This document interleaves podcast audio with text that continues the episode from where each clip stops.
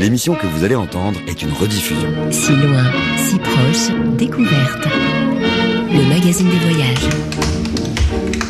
Céline Develay-Mazurel, Laura Larry. Joséphine va nous raconter sa vie. Je voudrais vous raconter cette vie en chantant. Vous permettez? Je voulais vous le raconter. Dites-nous, Joséphine, puisqu'on te revoit, charmante et divine.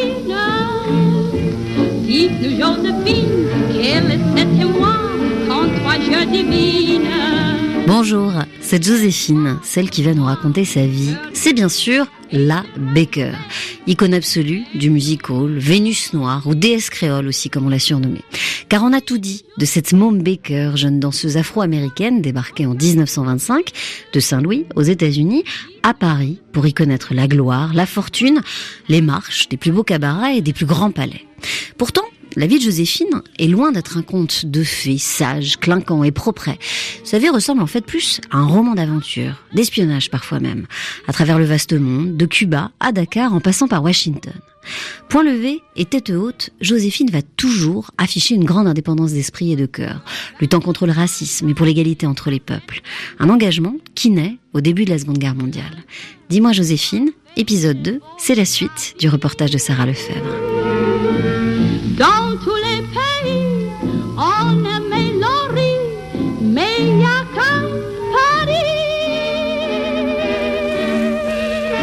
Voix que vous entendez, vous l'avez reconnue. C'est celle de Joséphine Baker. Elle est près de moi, souriante, très simple, seulement elle est en uniforme. Uniforme bleu marine des filles de l'air, un mince galon d'or sur l'épaule. Y a-t-il longtemps que vous portez cet uniforme?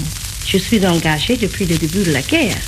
Avez-vous chanté de nouvelles chansons? Beaucoup, mais pour les soldats et la représentation de bienfaisance. Vous pensiez souvent à la France? Oh, beaucoup, tout le temps. On pense surtout à ceux qui étaient restés en France, avec la peur, les privations. C'est que nous suivions ce grand homme de tête, de taille et de cœur. Le général de Gaulle. Oui. Du monde entier, des hommes de toutes les couleurs sont venus vers lui. Il sait ce qu'il veut, il le veut bien pour relever la France. À sa suite, on est fiers d'être français. Bonjour Sarah. Bonjour Céline. Alors Joséphine Baker, dans son français charmant, ici interviewée en 1968, avait quand même le verbe solennel, patriote. Oui, à l'époque, elle porte d'ailleurs souvent son uniforme militaire, mais aussi ses bagues bleu, blanc, rouge. Et elle affiche en plein mai 1968 son éternelle fidélité au général de Gaulle. Il faut dire que Joséphine s'est battue à ses côtés pour la France libre. La France, un pays qui n'est pourtant pas le sien. Au début de l'année 1940, la chanteuse arrive en Dordogne, au hameau des Mirandes, qu'elle loue à l'époque. Elle n'achètera ce château qu'après-guerre. Mirande, c'est d'ailleurs le vrai nom du château. Sauf que très vite, les lieux vont être rebaptisés les Milandes, car la maîtresse de maison, en bonne anglo-saxonne, ne sait pas prononcer les R. Ce château est aujourd'hui ouvert au public et appartient depuis les années 2000 à la famille d'Angélique de Saint-Exupéry qui vous y a guidé, Sarah. Oui, dans un dédale de pièces qui recrée l'intimité de l'artiste, de la chambre des enfants aux chic salles de bain d'époque, parmi aussi une large collection d'objets ayant appartenu à la star, comme ses robes somptueuses. Et depuis plus de dix ans, Angélique court les ventes aux enchères et elle a choisi la pièce la plus monumentale du château pour raconter Joséphine Baker, la résistante. Pour moi, Joséphine, c'était celle qui avait chanté J'ai deux amours et qui avait adopté 12 enfants. Voilà, quand on est en Périgord, on sait qu'elle a adopté les enfants. Et puis je ne connaissais pas finalement euh, toute sa vie et notamment son engagement pendant la guerre qui me fascine totalement. Donc c'est pour ça que dans cette pièce, effectivement, qui est ouverte au public depuis 2011, j'ai voulu toute une scénographie basée sur son engagement pendant la guerre. Donc on a plusieurs médailles qui sont exposées là. La médaille de la résistance française euh, Mm. avec Rosette, médaille des services volontaires dans la France libre, la croix de guerre euh, et, la, et la Légion d'honneur. et la Légion d'honneur, la fameuse Légion d'honneur. Ce sont ses propres médailles et donc c'est Akio qui me les prête, Akio Bouillon, qui est l'un des fils de Joséphine Baker. Donc on a des postes radio, un rétroprojecteur euh, qui date de la guerre, euh, Oui. de la Seconde Guerre Ouais, mondiale. ouais. Euh, donc ça c'est sur la partie droite. C'est la partie droite. Et donc après on a une tente US euh, kaki euh, Oui. posée à terre avec euh, un fusil. Oui, un fusil Bren, en fait, c'est une arme qui a été parachutée en Haute-Vienne comme le, le Sten qui est dans la vitrine. Il y a trois vitrines. Et en fait, elle cachait des armes au château, dans la cave. Et ce qui est incroyable, c'est que dès qu'on a acheté le château, j'ai des gens qui m'ont appelé en me disant mais vous savez nous mon mari était dans la résistance avec Joséphine Baker et il venait chercher des armes au château donc je me suis dit il faut que je remette des armes et quand les gens rentrent ici D'abord, c'est une des pièces où il reste le plus. Donc, je me dis que j'ai réussi ma mission de présenter Joséphine. Il la découvre en fait euh, sous une autre personnalité, un nouveau, un autre jour, euh, son engagement pendant la guerre. L'honneur, le bon sens, l'intérêt supérieur de la patrie. Alors, de quelle façon va-t-elle s'engager? Jean-Claude Bouillon-Baker, l'un des fils de Joséphine Baker et auteur d'une biographie sur l'artiste. Elle va offrir ses services en tant que, comment dire, grande artiste qui peut entrer dans les ambassades, qui peut glaner des renseignements euh, et qui peut les, les, faire sortir, si vous voulez. On n'est pas encore dans la guerre pleine, hein. on est en 39, vous savez qu'en 39 et 40, euh, ben, il y a eu ce qu'on appelait la drôle de guerre. Donc elle va chanter entre-temps sur la ligne Maginot avec Chevalier, etc. pour les soldats. La, première rencontre a lieu au Vésiné, la première rencontre entre les gens du contre-espionnage français et Joséphine, par l'intermédiaire de son agent, s'appelait Daniel Marouani, un de la famille Marouani, qui sont les inventeurs des impresarios du musical. Au deuxième bureau, on est un peu méfiant. Au deuxième bureau, c'est le service du contre-espionnage sur les Français. Au début, ils sont un peu sceptiques, les gens, parce qu'ils ont, ils ont le souvenir de cet artiste qui les a trahis la guerre 14-18, qui s'appelait Mata Hari.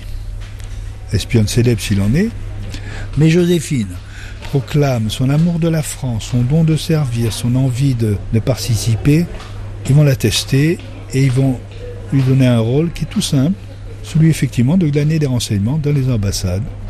Ce qu'elle va faire, elle sortira les, les renseignements, euh, reproduira ça à l'encre sympathique sur ses partitions, et les partitions partiront aux États-Unis ou à Londres. Voilà, c'est comme ça que s'est fait au début le, le travail de Joséphine. Et l'encre sympathique, c'est cette encre qui est transparente, qu'on ne voit pas euh, à l'œil nu. Il faut la rapprocher de la lumière euh, d'une bougie. Exactement, elle s'efface pas, mais elle se rapproche que si on le passe derrière un rideau de, devant un rideau de lumière. Donc c'est romanesque totalement. Et pourtant, c'est incroyable, mais ça existait. C'est moi qui suis sa petite, son ananas, son ananas, son anamite. Je suis vive, je suis charmante, comme un petit oiseau qui chante. Il m'appelle sa petite bourgeoise, sa tanki, sa tanki, sa tanki moise. On ne peut pas imaginer une seconde que Joséphine Baker puisse être dans la résistance. Donc elle passe inaperçue. Elle est une excellente comédienne aussi. Quand les Allemands viennent ici, ils frappent à la porte et ils demandent Joséphine. Elle, elle dit, mais écoutez, c'est moi, messieurs. Nous voulons voir Monsieur Mallory. Monsieur Mallory, c'était son voisin, qui était forgeron, mais qui était dans la résistance. Et alors, elle fait mine de pas trop comprendre. Elle avait quand même un fort accent américain qu'elle va forcer sur son accent en disant mais je ne comprends pas. Monsieur la mairie la mairie ce n'est pas ici. C'est il faut aller là-bas à Castelnau. Et, et, en fait elle les envoie dans Castelnau à la mairie ce qui permet à tous ses amis résistants et à son voisin de quitter les Milan et de partir dans le maquis. Parce que c'était pas possible. Ils auraient été fusillés tout de suite. Parce qu'elle cache des résistants dans le château aussi voilà, elle cache des résistants dans le château. La maison est quand même assez grande. Enfin, elle n'est pas si grande, mais elle est tarabiscotée. C'est très difficile de s'y retrouver, en fait. Et Joséphine va rester au Milan simplement de janvier 40 à octobre 40. Elle entend l'appel du général de Gaulle. Elle est au Minande. On est le 18 juin 40. Et en fait, elle ne sait pas qui est ce général. Elle entend cette voix et elle a envie, évidemment, de le suivre, de le retrouver et de tout faire pour que la France soit, soit libre. J'invite tous les Français qui veulent rester libres à m'écouter et à me suivre. Vive la France, libre dans l'honneur et dans l'indépendance. Donc c'est à partir de ce moment-là qu'elle part ensuite euh, au Maghreb, qu'elle quitte la France. Voilà, alors là, il y a une période où elle est obligée d'honorer ses contrats. Elle chante, c'est une chanteuse avant tout, et elle utilise évidemment son personnage de chanteuse pour passer les frontières, les zones libres, les zones occupées. Elle signe des autographes aux Allemands, là, en 40, c'est quand même drôle. Et 41, elle part dans le sud, elle va chanter à Marseille Donc elle continue sa carrière comme si de rien n'était. Elle va dîner chez Mussolini quand même euh, en 41, ce qui est quand même hallucinant.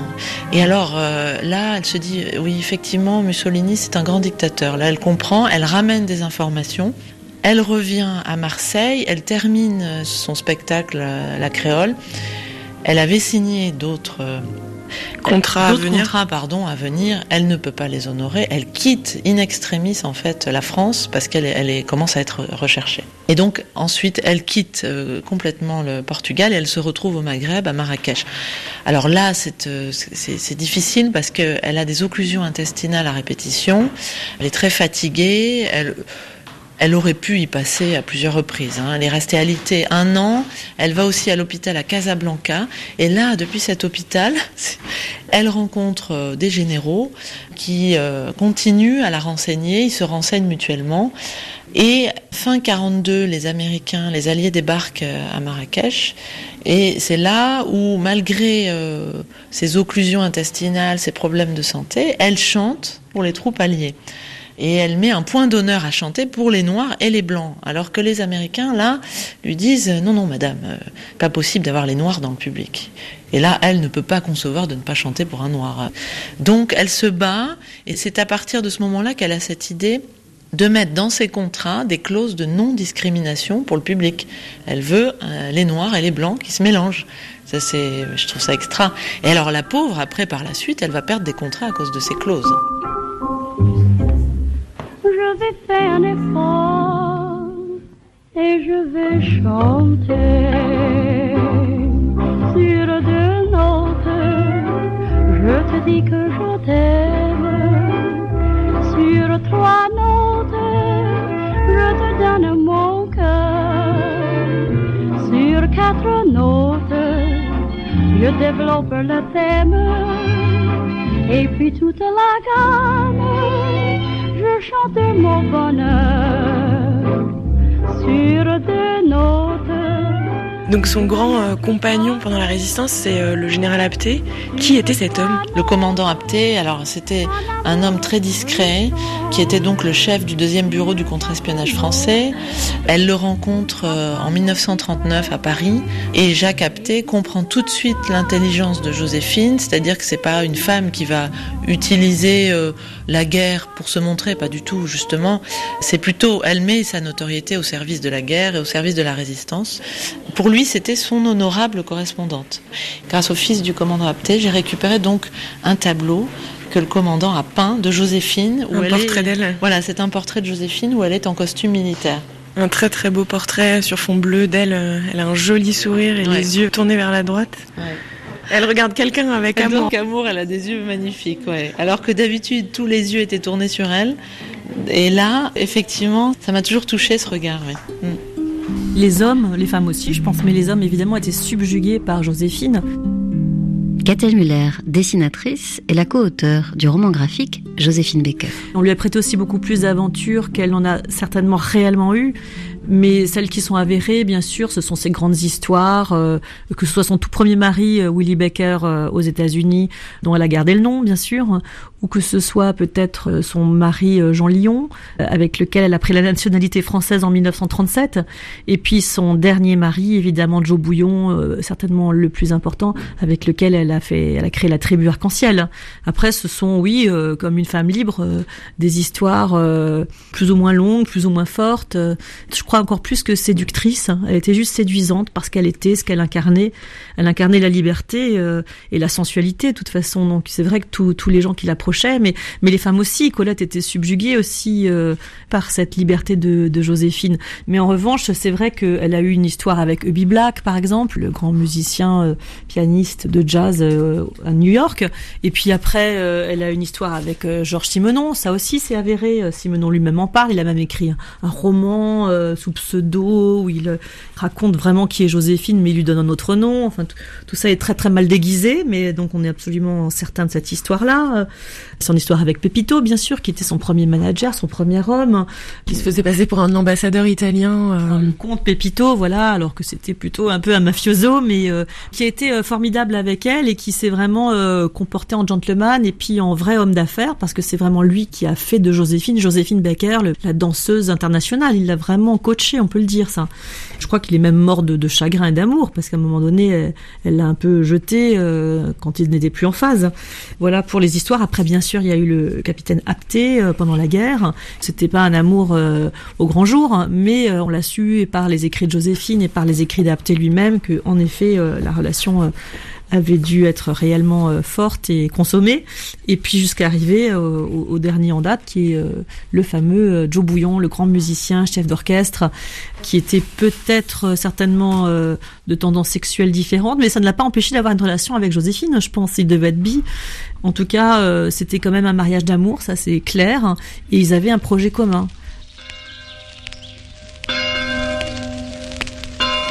Ici, le château des Mirandes. Ce château est situé sur la rive gauche de la Dordogne, à une dizaine de kilomètres au sud-ouest de Sarlat.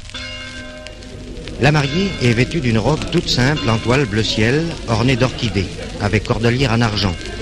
Jo Bouillon est en costume de ville, complet droit, bleu marine. La cérémonie est très intime.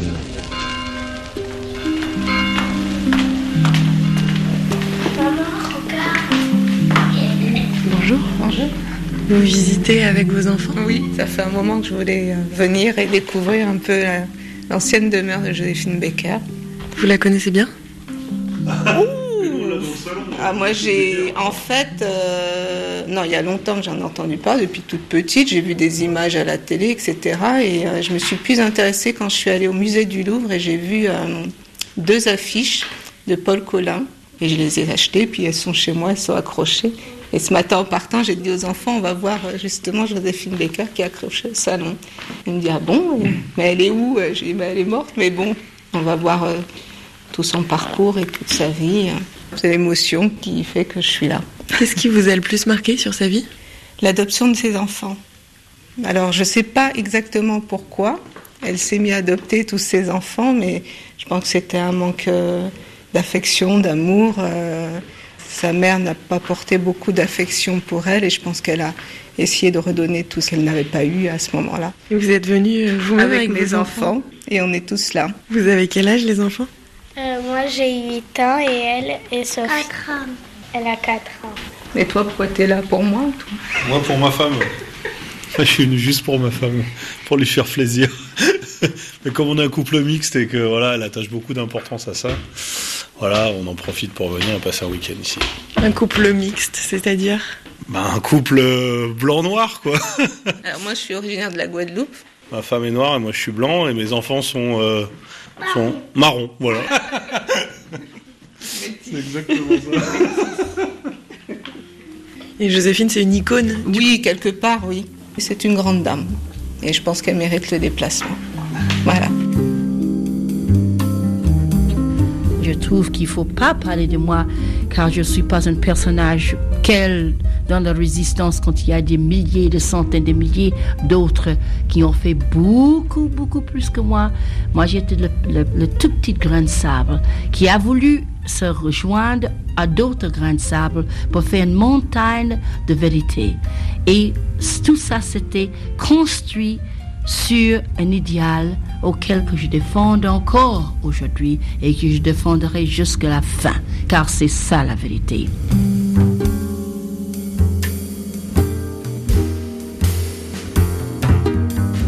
Cet idéal de vérité, mais surtout de fraternité, Joséphine Baker va l'annoncer, l'afficher en grand à l'entrée de son château d'Emilandes avec ce panneau Sarah, village du monde, capitale de la fraternité. Un projet touristique pionnier dans la région qu'elle a ouvert au public dès les années 50 avec son cabaret, son musée, le Jorama, son parc d'attractions.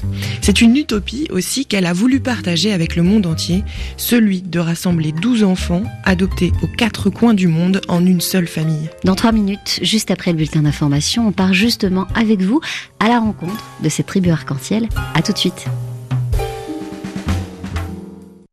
Dans mon village, j'élève tendrement Si loin, si proche, découverte, le magazine des voyages. Au Milan, dans un décor de conte de fées, douze tout petits enfants. un feu de bois dans la cheminée et un feu de bois éclairant le monde, tout au moins une petite partie du monde, puisqu'il s'agit du petit monde des Milan, de la tribu arc-en-ciel. Eh bien, j'ai auprès de moi l'aîné, le plus grand de ces garçons, qui s'appelle Akio, Quel âge as-tu? 8 ans et demi, Tu es de quelle nationalité? Coréen. Comment tu t'appelles, toi? Louis, Tu es? Colombien.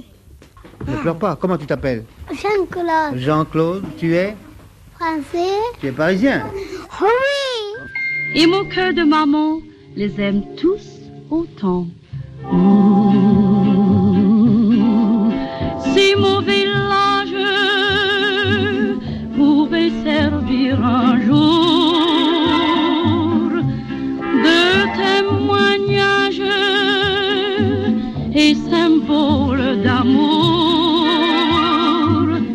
Joséphine Baker l'avait baptisé le village du monde, un château en Dordogne nous sommes toujours en votre compagnie, Sarah Lefebvre, une famille surtout, de toutes les couleurs et de toutes les origines, universelle et fraternelle. Oui, Céline, et c'est en allant au Milan qu'on fait connaissance avec sa tribu arc-en-ciel de 12 enfants, objet de toutes les curiosités, mais aussi de nombreux reportages comme celui que l'on vient d'entendre. Alors un portrait de famille s'impose, je crois. Oui, c'est ça. 1954, Joséphine est mariée à Joe Bouillon et elle se rend à Tokyo et revient avec deux enfants sous le bras, Akio et Jano, les deux premiers. Suivront Louis de Colombie, Jarry de Finlande, Jean-Claude de Paris avec Moïse. Puis un peu plus tard arriveront les petits, comme ils s'appellent entre eux, deux enfants algériens d'abord, Brahim le berbère et Marianne, de parents pieds noirs, Kofi, ensuite, né en Côte d'Ivoire, Mara, au Venezuela, Noël, découvert pas loin d'un soir de Noël à Paris, puis Stelina, la petite dernière d'origine marocaine. Alors aujourd'hui, on l'a dit, euh, les lieux, les Milandes n'appartiennent plus à la famille Becker, mais vous avez eu la chance, vous, de rencontrer certains des enfants de Joséphine là-bas. À l'occasion d'un mariage, les enfants Baker se sont retrouvés au château et m'ont guidé aussi à travers leurs souvenirs. Parmi une centaine d'enfants, d'écoliers de la région venus rendre hommage à Joséphine le même week-end et comme elle le souhaitait, la rencontre a eu lieu. Il y a plein de photos de vous euh, dans le château. C'est monsieur dans le château on vous a vu euh, petit en photo. Non, Akio Oui. Mais euh, vous avez quel âge maintenant? Ah, ben moi j'ai l'âge de ton grand-père. Au moins. Oui, ma belle.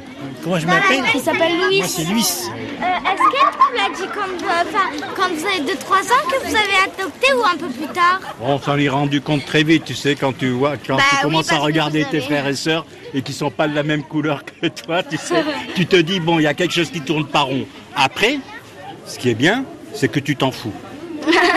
tu oublies. C'est comme toi, euh, comme pour Apprends à tous. euh, s'adapter. tu t- Non, c'est pas s'adapter, c'est que tu t'en fous. Complètement, tu constates que tu as, il a une autre Vous couleur. avez des, vous avez des copains qui sont noirs ou euh, voilà, Moi, je suis donc- métisse, ou je suis métis. Voilà, vous êtes formidables. Merci. Et continuez à rester comme vous êtes. Si, au revoir. Au revoir.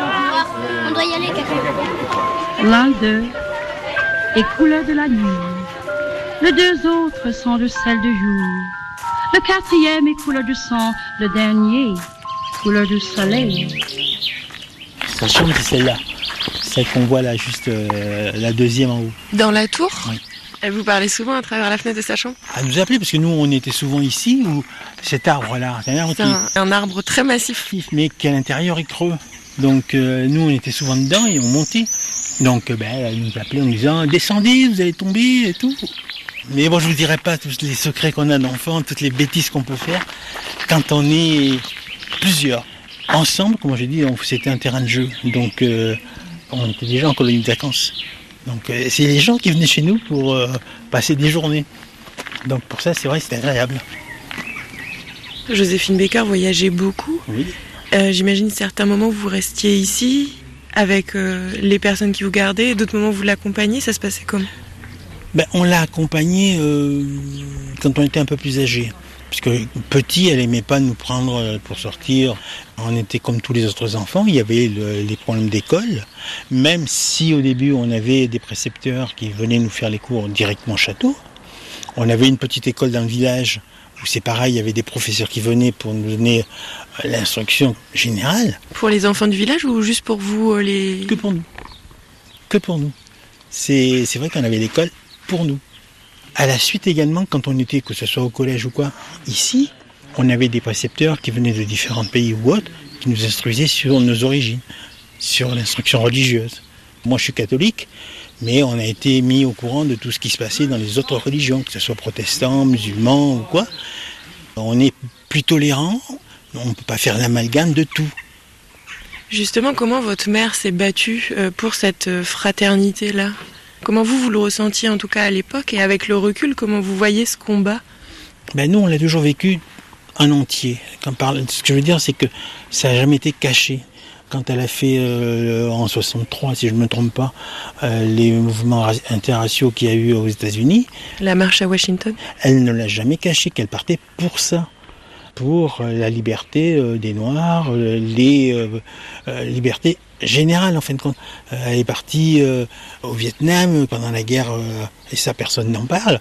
Et souvent quand on dit Joséphine Baker, les gens font pas l'association entre l'artiste, la résistante, la mère de famille, les problèmes qu'elle a eu ici ou autre. Et ça, les gens n'arrivent pas à faire l'amalgame de tout ça. Mais euh, alors que c'est un tout.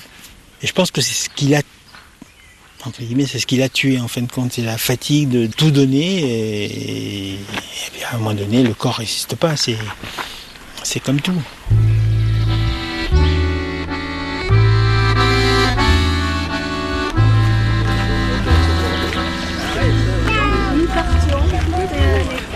Alors là, voilà la note de service. L'entière responsabilité de son château à partir du 10 janvier 64 et cependant toute son absence d'éminente. Euh, à Monsieur Georges Pasquet, dont vous, demeurant au Manzac-sur-Verne, donc vous étiez de la région. Oui. Et vous étiez le majordome. Le majordome. Ah, voilà. voilà. Donc vous êtes arrivé quand en fait euh... En 60. J'avais 20 ans. Je suis resté pendant 4 ou 5 ans avec elle. Il fallait s'occuper des, personnes euh, qu'elle recevait, les repas, tout. Il y avait du monde. Hein. C'était inimaginable. L'été, on était 125 personnels. L'été, c'était énorme. Les jardiniers, il y avait 12 jardiniers qui nous fournissaient les fleurs pour le château et tout. L'hiver, on n'était que 30, 35 personnes. Le château était privé, c'était sans... Ah non, mais il ne se visitait pas. Il n'y avait que le parc. Le parc, c'était tout, juste le tour et les singes qu'il y avait, les perruches, tout ça. Mais c'était tout ce qu'on visitait. Et c'était plein le parc. Inimaginable les gens pour voir juste cette petite surface. Il y avait toujours du monde. Toujours du monde, toujours du monde. Alors les enfants, il y avait une chaîne là, entre la cuisine et le truc, parce que les gosses, les personnes leur portaient des bonbons. Alors Joséphine arrivait, elle dit Georges, amenez-les promener dans les bois, parce que mes enfants, c'est pas des singes. Alors elle, se mettait en colère. Elle dit Vous allez les promener. Alors on partait avec une femme de chambre et on allait les promener. Et alors du coup, vous vous êtes occupé des douze enfants de la tribu Arc-en-Ciel? Oui. Avec sa sœur, Margaret. Elle m'aidait. Le soir, parce qu'il fallait que quelqu'un bah m'aide, parce que douze gosses, il y avait les femmes de ménage, mais les femmes de ménage, elles s'en allaient, elles me laissaient toute seule. Et le soir, ils étaient intenables. C'était une vraie colonie, non? Ah oui, c'était la colonie, là, attention. À table, douze gosses, vous vous rendez compte? Il fallait faire manger les trucs, les couteaux, ça, ça, se chamaillait sans arrêt. C'était effarant. Il y avait des jours bien, d'autres jours pas très bien. C'était et puis elle changeait souvent de directive. De une heure après revenait, mais je vous ai pas dit de le mettre là. C'était pas bon. On, on changeait. C'était comme ça. On était habitué. Après, moi j'étais habitué, je faisais plus attention. Elle avait une énergie folle en fait, non? Ah oui, elle, dormait presque pas. Elle était toujours par voie et par chemin. En bas, elle venait, elle contrôlait. En bas, le cabaret, tout ça. Elle contrôlait tout. C'était la vie de château.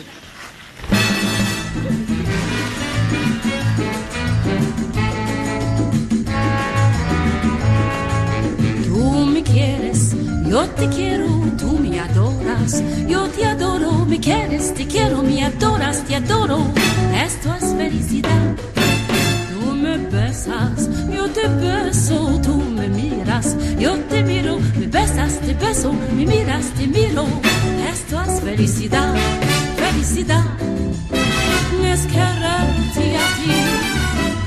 Felicidad es quererme a mí.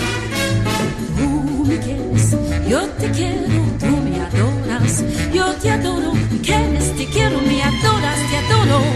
Esto es felicidad. Tú me quieres, yo te quiero, tú me adoras. Yo te adoro, quieres, te quiero, me adoras, te adoro. Esto es felicidad. Tú me besas, yo te beso, tú me miras, yo te miro, me besas, te beso, me miras, te miro. Esto es felicidad, felicidad, es quererte a ti.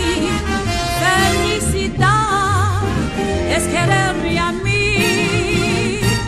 Tú me quieres, yo te quiero, tú me adoras, yo te adoro. Me quieres, te quiero, me adoras, te adoro. Esto es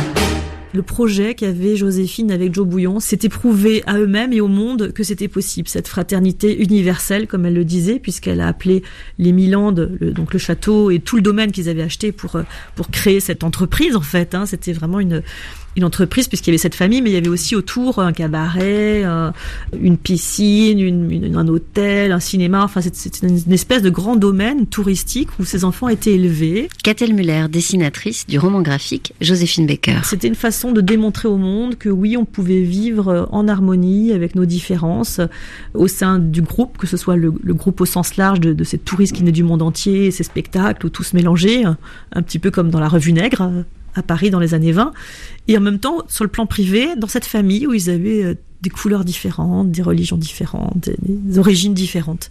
Et tout ce monde-là cohabitait parfaitement bien ensemble pendant des années jusque malheureusement au moment où Joe Bouillon est parti parce que quand même un peu saturé de la pression euh, d'organisation mais du jour c'est lui qui était le gestionnaire en fait du domaine pendant que Joséphine allait faire ses tournées, il restait sur place, il s'occupait des enfants. Voilà, lui, il a radicalement euh, pris le projet à bras le corps en, en, en lâchant son premier métier, qui était quand même celui de musicien, pour devenir gestionnaire d'un domaine phénoménal. C'était pire qu'un club med au niveau de la gestion, club med culturel, je dirais. Et en effet, comme Joséphine était tout le temps partie sur les routes et qu'elle revenait de temps en temps, elle lui donnait des ordres, des contre-ordres, et à un moment, je crois que c'était trop pour ses épaules, il, a lâché, il est parti. Et là, euh, la dégringolade a commencé pour Joséphine parce qu'elle n'est pas arrivée à, à gérer elle-même. Évidemment, de loin, c'était compliqué. Et en plus, je crois qu'elle a été victime euh, de racisme dans sa région, en tout cas euh, de jalousie, ça c'est certain, de spoliation derrière son dos. tout ça conjugué ont fait qu'elle elle a petit à petit perdu tout ce qu'elle avait mis en place. En effet, en allant sur place, en fouillant dans les documents, on a vu euh, les ventes euh, des Milandes et les papiers officiels de la vente aux enchères et on s'est en effet rendu compte qu'elle avait été spoliée, mais largement, par un groupe de notables du coin qui s'étaient mis d'accord pour euh, baisser les enchères et acheter l'ensemble du domaine, je crois un sixième du prix, ce qui était absolument aberrant. Euh, mais Joséphine n'a pas pu lutter contre ce regroupement en fait euh, de malfaiteurs, je dirais. Parce qu'aujourd'hui, on peut vraiment vraiment le dire. Je crois que ça a été euh, ça a été un vol organisé. Une fois de plus, Joséphine Baker est en détresse. Il lui manque tant d'argent qu'elle ne peut plus entretenir son domaine des Milandes en Dordogne. Les Milandes vont être vendues. Sachez au moins pourquoi je me suis trouvée dans une telle situation financière. De tous les millions que j'ai gagnés, je n'ai dépensé pour moi que la plus petite partie. Je n'ai jamais demandé de secours.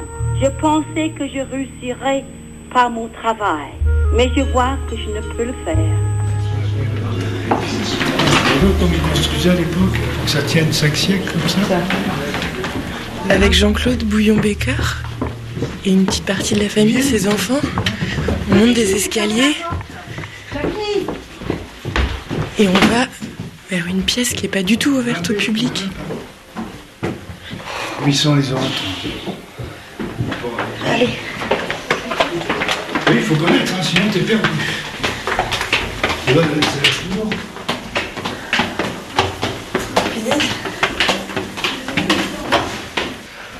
Alors, on est dans une première pièce toute ronde en haut de la tour et là, là, on va sur la terrasse. Voilà. Là, on voit tout le parc. Tout ça, c'était à elle. hein. Les terres là, ça c'est la ferme modèle, on la voit pas, elle est derrière le l'Aganta.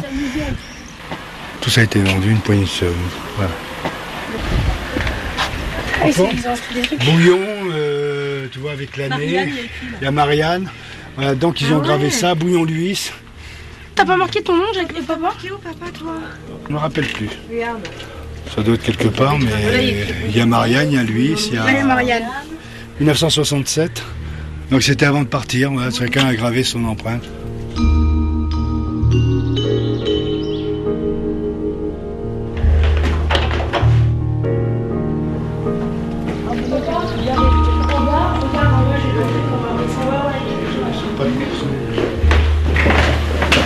Bon, ça c'est la pièce la plus émouvante, hein, parce que c'est la plus, plus en état, celle dans laquelle on vivait le plus.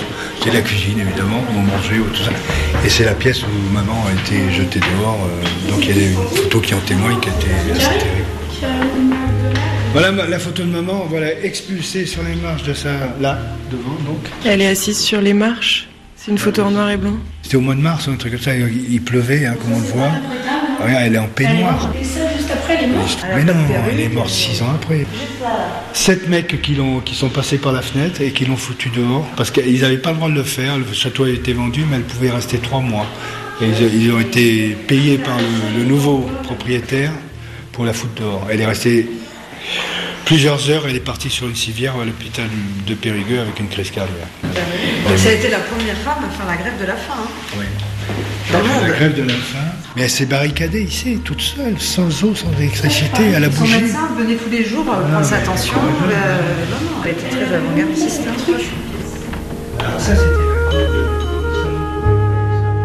Joséphine Baker était à l'avant-garde du combat pour la diversité. Euh, Bon, euh, Baker, elle voulait tout simplement montrer que c'était possible dans une même maison d'avoir un enfant juif, un musulman, un bouddhiste, un chrétien, un athée, etc. et de faire de tous ces enfants-là des citoyens euh, de la République. Elle a réussi. Donc si elle a réussi dans une petite maison avec très peu de moyens dans une petite famille, je ne comprends pas pourquoi un État ne réussirait pas à le faire qui a infiniment plus de moyens que Joséphine Baker. Et je crois que la perte des Milandes a été une perte importante pour la République française.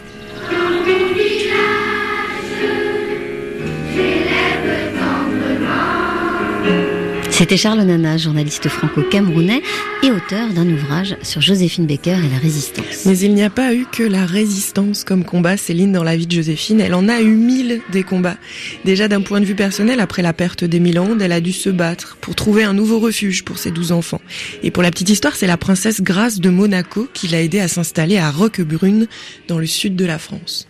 Dans le même temps, Joséphine continue de se produire sur les scènes du monde entier, mais aussi de monter à la tribune, comme en 1963, pendant la Grande Marche de Washington, aux côtés de Martin Luther King. Car Joséphine Baker est l'une des grandes figures militantes du monde noir. En 1956, déjà à Paris, elle était l'une des rares femmes présentes au Congrès international des artistes et écrivains noirs, entre Aimé Césaire, Sangor ou Franz Fanon, mais aussi en 1966, à Dakar, au Festival mondial des arts nègres. Jean-Claude Bouillon-Baker nous raconte les innombrables voyages de la famille Baker. Alors, moi, je crois que maman, son but, c'était de nous mélanger avec les gens de- du tiers-monde et du monde entier, plus largement. Plus on grandissait, plus elle voulait dévoiler, montrer, exposer son symbole de la fraternité universelle, comme elle disait. Et son symbole, c'était nous. Ce sont des pays qu'on appelait le- les non-alignés à l'époque, On est en pleine guerre froide. c'est-à-dire qui n'appartenaient ni à le camp de l'Ouest, ni à l'Est, ni les Américains, ni l'URSS. Et évidemment, c'est un pied aux États-Unis, parce qu'entre-temps, il faut savoir que Joséphine a été euh, persona non grata aux États-Unis, suite à des idées euh, un peu socialisantes exposées, euh, ses prises de, de position contre le racisme, la ségrégation raciale. Donc Joséphine est fichée par le FBI, elle ne peut plus mettre les pieds aux États-Unis. Mais Joséphine avait été invitée, à sa demande peut-être aussi, parce que dans ma famille, il y a deux Algériens. Et à l'époque, c'est le premier président de la nouvelle Algérie, c'est Ben Bella, Ahmed Ben Bella. Il est renversé par Boumedienne, qui va maintenir l'invitation. On le rencontrera. Et on ira surtout, on s'arrêtera à Alger. Il y a un souvenir merveilleux de la ville, de l'hôtel Saint-Georges, etc., et sur la crête. Mais surtout, on partira à Béjaïa, anciennement Bougie, donc en petite Kabylie. Et là, on sera mélangé avec une colonie de petits Arabes algériens, des orphelins du FLN eux aussi. Il y en a qui ont plus d'œil, euh, etc. Enfin, ce sont des martyrisés de la guerre. Et on passera d'une sorte de colonie comme ça de vacances où on a un souvenir éblouissant de fait seulement des odeurs, de la couleur d'Algérie, du coucher de soleil, de jouer au football pieds nus dans la terre rouge. Tout le monde a conservé ce souvenir extraordinaire de l'Algérie. Alors ça, c'est le premier voyage en Algérie qui sera suivi de Fidel Castro et Cuba. Il faut dire qu'en 65, Cuba draine vers elle des intellectuels du monde entier, des artistes du monde entier qui croient déjà au miracle cubain. C'était un pays euh, incroyablement moderne. La pensée était moderne, la pensée politique était moderne. Joséphine était produite à Cuba à plusieurs reprises, notamment pendant la dictature, mais pour le peuple cubain. Elle chantait pour le peuple cubain. Et en même temps, elle était persona non grata dans les hôtels qui eux-mêmes étaient tenus par les capos mafiosos. Il y a des hôtels qui en témoignent encore. Des proclamations encadrées à l'hôtel Séville, par exemple, ici euh, fut refusée Joséphine Baker euh, parce qu'elle était noire et qu'elle chantait pour le peuple. Joséphine est considérée à Cuba comme une bienfaitrice du peuple cubain. Il faut le savoir, si elle n'a pas été acceptée dans le panthéon français, elle a été acceptée dans le panthéon cubain. Et évidemment, il fallait assister, alors ça c'est un, souvenir incroyable, on était tous alignés à côté de la tribune officielle, habillés comme des princes avec des costumes en flanelle, en plein été, on, crevait, on fondait comme des bougies, et maman veillait à ce qu'on ne bouge pas pendant qu'on écoutait Castro qui piquait l'air avec son doigt comme il aurait cousu euh, le ciel. Quoi. Enfin, c'était. Et alors à la fin du séjour, évidemment, il est venu nous rendre visite. Qu'est-ce qu'on entend des hélicoptères qui arrivent dans le ciel, qui se posent sur la plage? Il arrive, il pousse les portes, et puis nous nous présente un par un. Alors, il y en a qui tire la barbe. Euh, puis on a passé toute l'après-midi à jouer au baseball euh, avec ses gardes du corps et lui dans la piscine. Voilà. Ça, c'est l'aventure cubaine. Il y en a eu d'autres. Il y a eu le maréchal Tito. Alors vous voyez le, lien entre Tito, Boumedienne et... c'est ça, c'est les non-alignés. Nous avons nous-mêmes été la famille invitée en l'an 2000 par Fidel Castro et le gouvernement parce qu'il voulait rendre hommage à Joséphine, Joséphine Abaker. Donc c'est une très très belle histoire d'amour, Joséphine. Et je me demande si c'est pas là qu'a germé son idée de famille euh, multiraciale. Parce que, comme vous savez, euh, Cuba, il y a trois catégories de personnes, de couleurs, et qui coexistent en parfaite harmonie.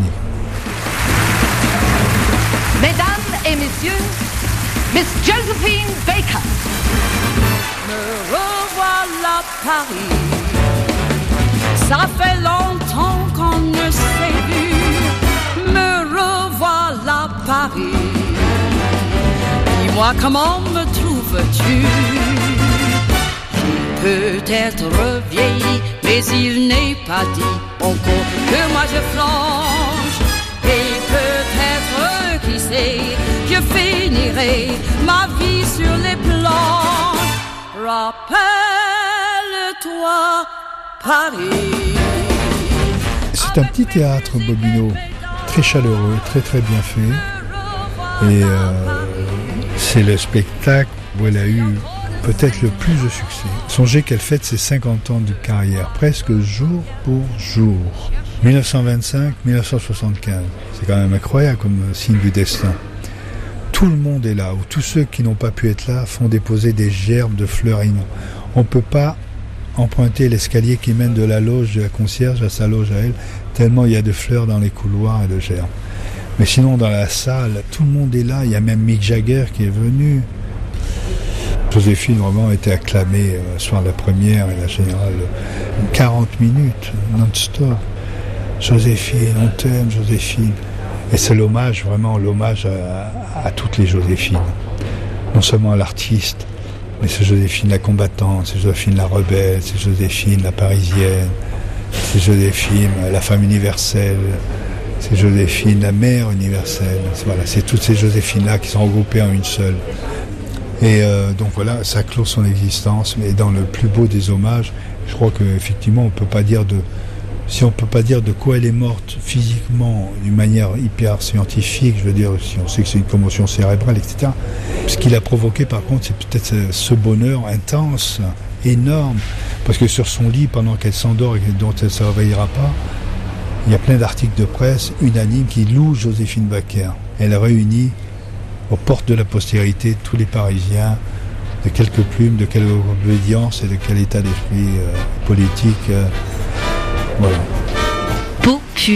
C'est l'un des mots, Sarah, qui correspond finalement le mieux à Joséphine, l'artiste qui a trouvé la mort le 12 avril 1975 en plein grand retour à Boubinou. Sachant qu'elle est toujours restée humble et honnête au-delà de sa célébrité et de ses engagements politiques, Céline, il y a toujours eu une vraie dimension affective chez Joséphine Baker. Elle aimait sincèrement son public et elle aurait aussi aimé adopter tous les enfants du monde, elle l'avait déjà dit. Elle n'avait pas que deux amours finalement. Merci Sarah. Merci Céline et merci surtout à Jean-Claude, Louis et Akio Bouillon-Baker. Merci à Catel Eboquet, auteur de cette BD incroyable parue chez Casterman, ainsi qu'à Angélique de Saint-Exupéry qui nous a accueillis au Milan. N'hésitez surtout pas à vous rendre justement au Milan, dans cette magnifique région de la Dordogne. Et sur le site de RFI.fr, page si loin si proche, on vous a mis des liens pour préparer votre voyage. Merci enfin à Laurence Sarniguet de la Sonothèque de RFI et à Lina pour leurs précieuses archives. Salut à tous! Retrouvez Si loin si proche, l'émission qui vous fait voyager cadeau, tous les samedis à 14h10 TU si vous êtes à Paris et à 16h10 TU si vous nous écoutez en Afrique. Vous pouvez bien sûr aussi retrouver l'émission en podcast ou en streaming sur le site de RFI. C'est pas compliqué, vous tapez si loin si proche dans votre moteur de recherche et paf, vous tombez sur nous. Et puis, pour être complet, lundi à cette même heure et à cette même place sur RFI, vous avez rendez-vous avec Pierre-Édouard Deldic et son émission Idée pour une série de rediffusions d'été. Bon week-end à tous.